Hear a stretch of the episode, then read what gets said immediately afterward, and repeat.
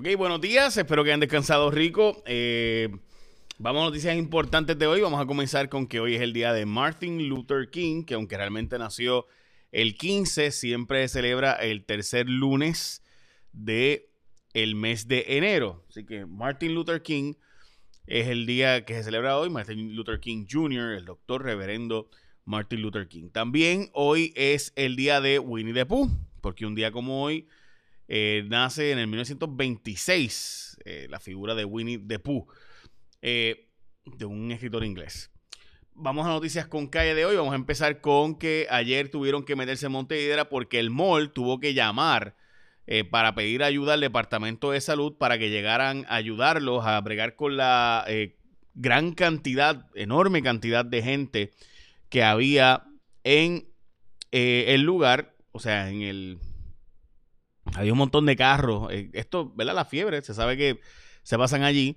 Eh, esto no es la primera vez ni la segunda ni la tercera vez que van, pero esta vez pues había un montón de gente allí, cientos de automóviles eh, en exhibición y había muchos chamaquitos viéndolos, los carros y demás. Pero pues obviamente por el asunto del COVID, la aglomeración de personas, pues se estaba en síntesis, se tuvo que intervenir para evitar que siguiera la aglomeración de personas. El mall fue el que llamó para pedir que le ayudaran a controlar la situación porque no podían bregar con toda la situación. También intervinieron en negocios.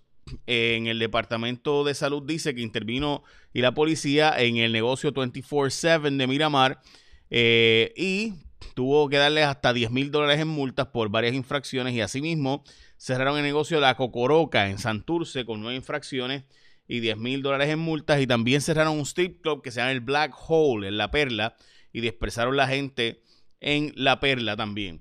Eh, este street club, cuando llegaron, eh, fue como a las 2 de la mañana aparentemente, y dice la dueña, pues mira, o sea, pues, ¿y, a qué, hora usted cree que va a abrir el street club? Pues abrir a las 5 de la mañana, así que aparenta ser que pues abrirán a las 5 de la mañana en el strip club. Eh, dicho eso, las hospitalizaciones siguen relativamente bajas. Lo ideal sería que estén por debajo de 160, 180. Ese es el número que recomienda la Organización Mundial de Salud. Tenemos 348. Eh, pero obviamente ha habido, este número llegó a ser 665 hace un mes y una semana. Así que obviamente 348 es mucho menos que eso. Eh, bueno, vamos a las portadas de los periódicos. La nueva cepa del virus ya podría estar en Puerto Rico. Según el secretario de Salud, le dijo hoy a Julio Rivera Sanía en Radio Isla, ya él cree que está en Puerto Rico porque han notado que una de las cepas, o más bien una de la, eh, de las pruebas básicamente ya ha dado a entender que es posible que, esté en Puerto Rico. Pero pues van a confirmarlo en dos semanas. La doctora Fabiola Cruz es la que está a cargo de esto. Así que estaremos al pendiente de eso. Pero sí que él entiende que ya debería estar en Puerto Rico esta nueva cepa que se propaga mucho más rápido el virus. No es que es más agresivo en el sentido de que da más síntomas ni nada, sino que se propaga más rápido eso era de esperarse. Todo el mundo sabe que los virus tienen muchísimas mutaciones, ¿verdad? Eh, ok, esta fue la portada del periódico El Domingo, la huella que dejó Trump sobre Puerto Rico y la violencia en Puerto Rico fue el periódico del sábado. En cuanto al periódico El Vocero de hoy, la portada, medidas urgentes en corrección, hablaremos de eso ya mismito. Eh, pero en síntesis hay 78 casos positivos de COVID en la cárcel de Ponce al igual que también hubo una casa de Bayamón, así que hay que vacunar sin duda. Toda la gente que esté recluida en un lugar hay que vacunarlo rápido porque ya ustedes saben, pero tenemos un problema de falta de vacunas. Según el Departamento de Salud, eh, estamos bien limitados, eh, hay escasez y contrario a lo que se había dicho, si esto sigue, la escasez de vacunas sigue como va, eh, estamos hablando de que la fase 1A y 1B duraría hasta mayo, según el Departamento de Salud y la doctora Iris Cardona. Esto es muy serio, pero no, no depende, o sea, depende de cuántas vacunas nos den. Así que la verdad es que, por ejemplo, para, para las citas se supone que hay, hay en Puerto Rico sobre 65 años, cerca de 60, eh, una, sobre 600 mil personas en espera para la vacuna. Hay solamente 10 mil vacunas para ellos. Así que si usted ha sido vacunado, usted ha sido bendecido básicamente, eh, ¿verdad? Porque pues eso es lo que hay. Pedro Pierluisi dijo que va a dar la batalla por las peleas de gallo. este, las peleas de gallo, gente, esto se acabó a nivel federal. Es ilegal, punto. Y si a usted no le gusta, pues hay un montón de leyes que a mí no me gustan, pero puede ser la que hay. Eh, a nivel federal los prohibieron. Las peleas de gallos seguirán ilegalmente por ahí y se seguirán dando, pero la verdad es que, pero Pierluisi dice que va a dar una batalla, pero yo, bueno, no sé. Eh, en fin, este, honestamente, legalmente hablando, no hay mucho más que hacer a menos que el Tribunal Supremo de los Estados Unidos revierta la ley federal, lo cual honestamente difícilmente pasará. Ya el Tribunal de Circuito de Apelaciones de Boston dijo que no se puede. Bueno, by the way, mañana empiezan a vacunar los maestros. Se supone que los maestros están en esta prioridad de vacunación. Recuerde que en el Departamento de Educación no solo trabajan maestros, trabajan también un montón de empleados en otras áreas, eh, ¿verdad? Eh, y entonces se sabe que tenemos una situación complicada porque no hay vacuna suficiente. Hay una posibilidad de alzar la factura de la Autoridad de Energía Eléctrica que voy a hablar ahora y explicarle en detalle, pero antes de eso tienes que aprovechar porque no todos los días se te da el que tengas un Martins Barbecue abierto y que además de eso tenga el combo fit que incluye medio pollo, ¿ah? majado de malanga, botella de agua y todo eso por 5.99. Qué rico, ¿verdad? Medio, medio pollo. O sea, el combo fit. Pero si quieres el vegano, incluye cuatro porciones mini entre yuca, batata, malanga, vegetales, guineo, botella de agua. Todo eso por 6.25. Qué rico Martins Barbecue, ¿verdad? Allá los de la diáspora que no pues tienen, pues se lo pierden. Pero en síntesis, eso es. Martins Barbecue. Aprovechen lo que no todos los días hay una comida que te ayude con la dieta paleo, la dieta keto, todas esas vainas. Eh, además, miren, el, ¿verdad? Este, si tú no estás en dieta, porque que se chave, todavía no ha empezado el año bien, este, le metes también a los guineitos, a, ah, a las arañitas, a los maduritos. Qué rico. Bueno, ya saben, Martins Barbecue, aprovechenlo. Bueno, eh, les decía la posibilidad del auto de aumentar la... Eh, bueno, espérate, vamos a esto.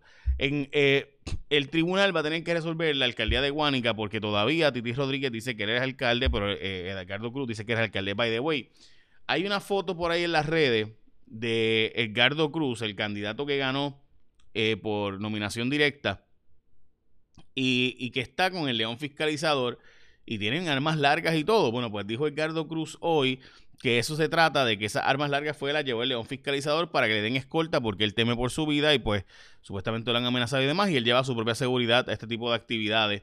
Eh, el, león fiscalizador, no es Gardo Cruz, el león fiscalizador es el que lleva eh, sujetos con armas largas a su lado por temor a, un acto en su contra. Eh, bueno, lo que les decía de la morosidad en, en la factura de la luz, usted sabe que el gobierno no paga la luz, no paga el agua y tiene 230 millones de dólares en deuda con eh, la factura, ¿verdad? Pues está planteándose que la posibilidad de que nos aumentan a nosotros la factura porque el gobierno no la paga, alguien tiene que pagarla. Eso se supone que es ilegal, pero como ustedes saben, igual es ilegal comerse la luz roja y un montón de gente lo hace, ¿verdad? Igual es ilegal robarse los fondos públicos del gobierno y aún así se hace. Así que pues sí, eh, veremos a ver, ¿verdad? Cómo, se, cómo ocurre eso. Finalmente, se supone que es ilegal y que no se puede hacer.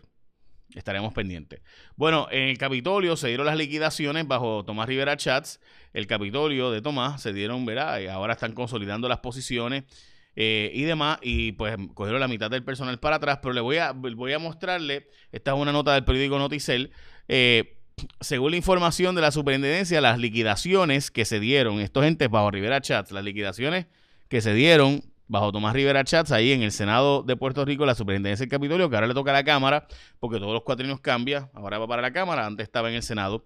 Según la información de la superintendencia, las liquidaciones incluyeron las de Maldonado Rivera por 21.045, eh, Peter Mueller, el esposo de Evelyn Vázquez, 12.700, así como el superintendente del Capitolio, Gerón Supercapitolio Muñiz Lasalle, 30.900. Además, eh, el expresidente de la legislatura municipal de Ponce, José Guillermo Figueroa, o sea, el ayudante de Mayita, 29.378. Recuerden que entre Mayita y Tomás Rivera Chatz hubo un acuerdo donde pues él, ella se llevó gente que tenía con él y él pues le ayudó con gente de ella, eh, incluyendo nombrar a sus hijas y demás a puestos claves en el gobierno de la judicatura y demás. Eh, y este, y recuerden cuando pasó, salió Héctor O'Neill de Guaynabo, pues un montón de gente de Guaynabo terminó trabajando en Ponce y gente de Ponce pues terminó trabajando eh, al revés, ¿no? Porque esos son los intercambios. Entonces, Yasmín Yanira Orengo Pacheco, también verán esos números, 59 mil pesos, 40 mil pesos Pablo Miguel Sastre, eh, el que era jefe de tecnología, este Antonio José Taboada Collazo, 6 mil, a ese no lo querían mucho, este, la esposa del secretario de Asuntos Públicos de Fortaleza, Osvaldo Soto, Linés Rivera, se llevó 2 mil 825 y el hijo de la comisionada electoral del PNP, el hijo de eh, de María Dolores Loli, Lolin Santiago, también se llevó 7.421. Eh, toda la gente, obviamente, ahí vinculada al equipo de Rivera Chats, pero él dice que no tenía control de lo que pasaba en la superintendencia del Capitolio, aunque era el presidente del Senado el que nombraba al líder de la superintendencia del Capitolio. Dicho eso, los otros partidos políticos se unieron para atender el código electoral están planteando enmiendas al código electoral los cuatro partidos políticos en la Cámara de Representantes. Esto es, eh, esta foto pues tiene aquí eh, a los candidatos de Proyecto Dignidad, eh, también a del Partido Independentista, de Victoria Ciudadana y a Connie Varela del Partido Popular, planteando hacer enmiendas a la ley electoral, el código electoral en general. Varemos a ver, porque obviamente si no tienes al PNP, difícilmente se ha aprobado. Recuerde que el PNP es el partido de gobierno, el gobernador es del PNP. Básicamente, esas son noticias importantes de hoy.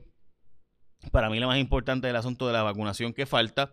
Eh, y Básicamente son noticias importantes, noticias con calle. Finalmente debo decirles que aprovechen y vayan a Martins Barbecue, porque Martins Barbecue tienen, qué rico, más radio vuelta. Voy para allá. Este eh, ok, y ahora sí, eh, déjame ver, el Departamento de Salud hoy nos reportó muertes por casos de COVID, lo cual sin duda es importante. Así que eh, de los 985 nuevos contagios registrados, 460 fueron confirmados, 442 sospechosos y 83 probables. Eh, básicamente ahora sí son noticias importantes de hoy. Échame la bendición. Que tengan un día productivo.